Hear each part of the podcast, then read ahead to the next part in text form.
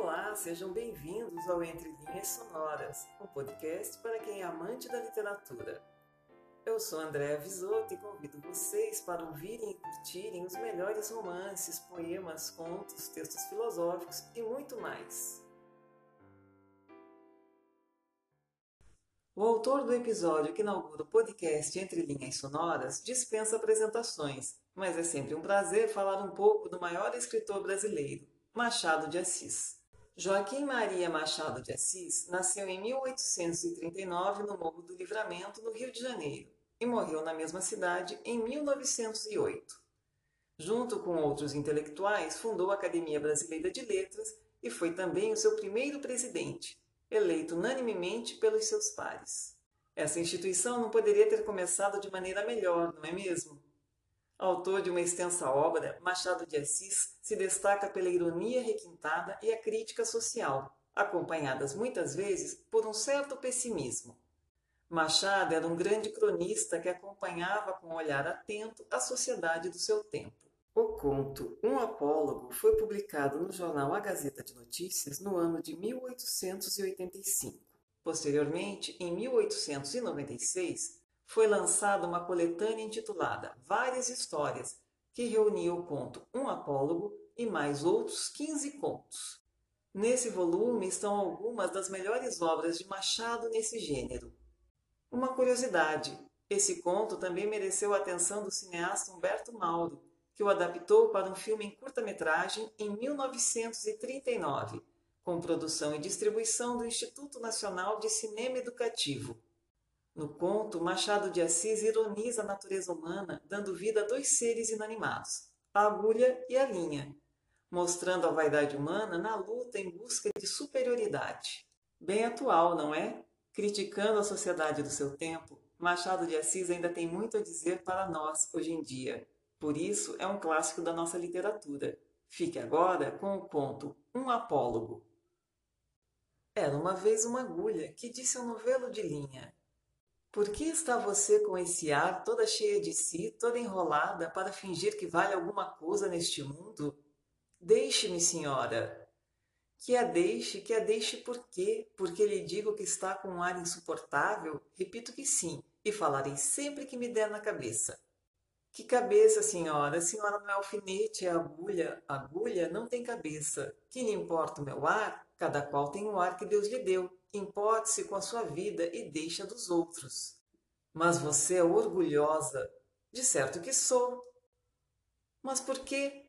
É boa, porque coso, então os vestidos e enfeites de nossa ama, quem é que os cose, senão eu?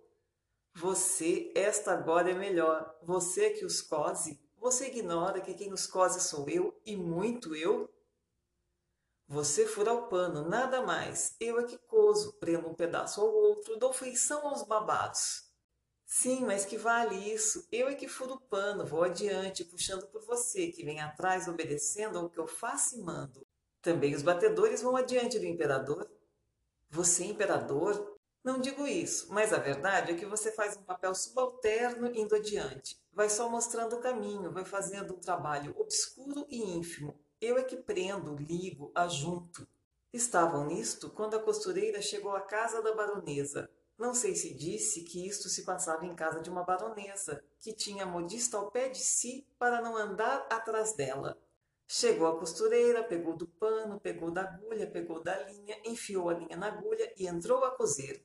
Uma e outra iam andando orgulhosas pelo pano adiante, que era melhor das sedas, entre os dedos da costureira, ágeis como os galgos de Diana, para dar a isto uma cor poética. E dizia a agulha: Então, senhora minha, ainda teima no que dizia há pouco? Não repara que essa distinta costureira só se importa comigo? Eu é que vou aqui entre os dedos dela, unidinha a eles, furando abaixo e acima. A linha não respondia nada, ia andando. Buraco aberto pela agulha era logo enchido por ela, silenciosa e ativa. Como quem sabe o que faz e não está para ouvir palavras loucas. A agulha, vendo que ela não lhe dava resposta, calou-se também e foi andando. E era tudo silêncio na saleta de costura. Não se ouvia mais que o plique, plique, plique, plique da agulha no pano. Caindo o sol, a costureira dobrou a costura para o dia seguinte.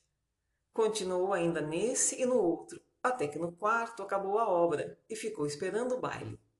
Veio a noite do baile e a baronesa vestiu-se.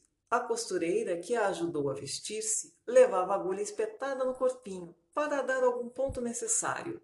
E enquanto compunha o vestido da bela dama e puxava um lado ou outro, arregaçava daqui ou dali, alisando, abotoando, acolchetando. A linha, para mofar da agulha, perguntou-lhe: Ora, agora, diga-me quem é que vai ao baile no corpo da baronesa fazendo parte do vestido e da elegância? Quem é que vai dançar com ministros e diplomatas enquanto você volta para a caixinha da costureira antes de ir para o balaio das mucamas? Vamos, diga lá!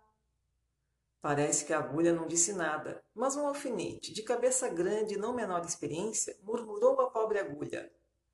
Anda, prende, tola. Cansas-te em abrir caminho para ela e é ela que vai gozar da vida, enquanto aí ficas na caixinha de costura. Faze como eu, que não abro caminho para ninguém. Onde me espetam, fico. Contei essa história a um professor de melancolia que me disse, abanando a cabeça: Também eu tenho servido de agulha a muita linha ordinária. E assim encerramos mais um episódio de Entre Linhas Sonoras, podcast para os amantes da literatura. Nos encontraremos na próxima semana. Aguardo vocês. Até lá!